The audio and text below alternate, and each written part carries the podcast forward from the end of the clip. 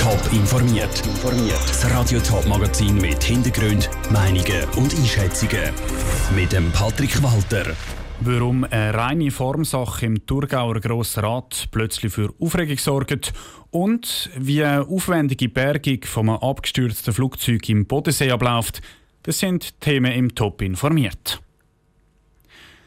Die Grünen sorgen im Thurgauer Grossrat für Furore. In zwei Wochen wird dort nämlich das Präsidium neu besetzt. Als Vizekandidatin schicken die Grünen Karin Betchise ins Rennen.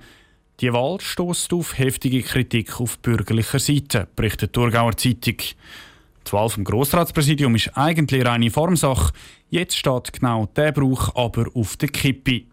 Clara Pecorino hat beim Politexperten Bruno Eberle wissen, wie es um die Neubesetzung steht.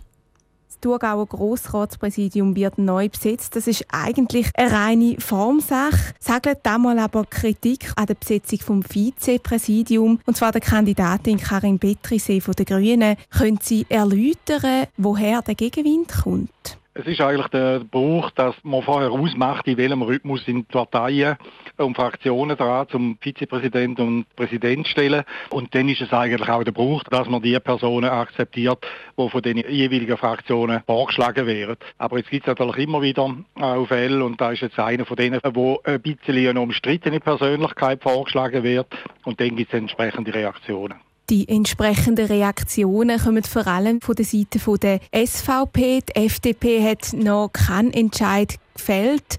Wie groß ist jetzt da die Chance, dass es tatsächlich zu einem größeren Wahldebakel kommt in zwei Wochen? Wenn man mich fragt, dann ist natürlich die Reaktion der Parteien bis zu einem gewissen Grad von den Grünen auch gewollt. Die wissen genau, dass sie eine umstrittene Persönlichkeit zur Wahl vorschlagen und dann denken sie, es gibt in jedem Fall einen Vorteil. Entweder wird eine Person Vizepräsidentin und in einem Jahr dann Präsidentin oder sie wird nicht gewählt und dann können wir entsprechende Rabatts machen. Nach meiner Meinung ist das nicht so geschickt, weil man vergiftet bis zu einem gewissen Grad das Klima. Wie vorher schon gesagt, normalerweise ist die Wahl eine reine Formsache.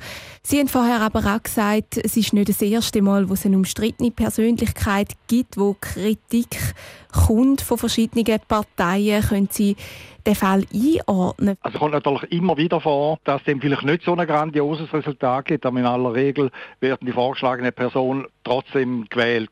Aber bis zu einem gewissen Grad ist dann eben auch das Klima vergiftet und wir können jetzt natürlich sicher sein, dass wenn das nächste Mal ein SVP-Kandidat zur Wahl vorgeschlagen wird, dass eine entsprechende Retourkutsche kommt. Der Bruno Eberle im Gespräch mit der Lara Pecorino. Trotz der ganzen Aufregung, Karin Bettkise dürfte zwei Wochen als Vizepräsidentin vom Grossrat gewählt werden und so gemäss dem Turnus dann auch Grossratspräsidentin werden. Im Februar ist bei Alteri im Kanton St. Gallen ein Flugzeug in den Bodensee gestürzt. Der Pilot ist mit dem Schrecken davon gekommen, das Flugzeug ist aber im See versunken, auf mehr als 80 Meter runter. Ein erster Bergungsversuch Ende Februar müssen abgebrochen werden, um die Taucher zu schützen. Heute läuft jetzt der zweite Versuch. Unser Reporter der Jonas Mielsch ist Staat vor Ort. Jonas, wie muss man sich den Einsatz jetzt heute vorstellen? Zusammen sind es etwa 60 Leute im Einsatz, unter anderem auch die Feuerwehr und die Seepolizei. Auf einer Fähre auf dem See ist ein Krane, wo dann das Flugzeug soll aus dem Wasser holen soll.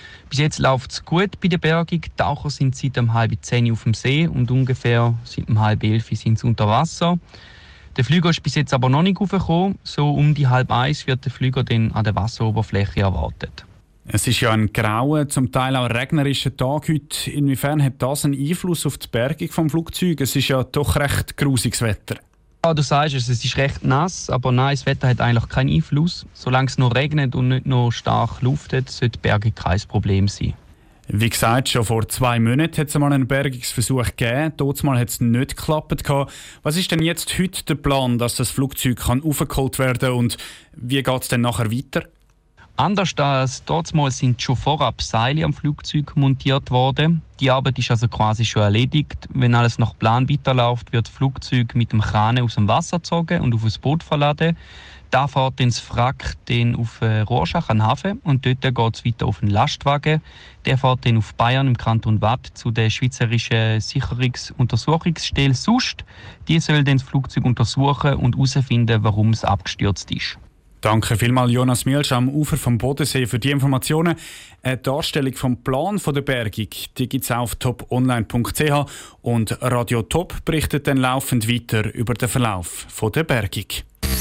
Top informiert, auch als Podcast. Mehr Informationen gibt es auf toponline.ch.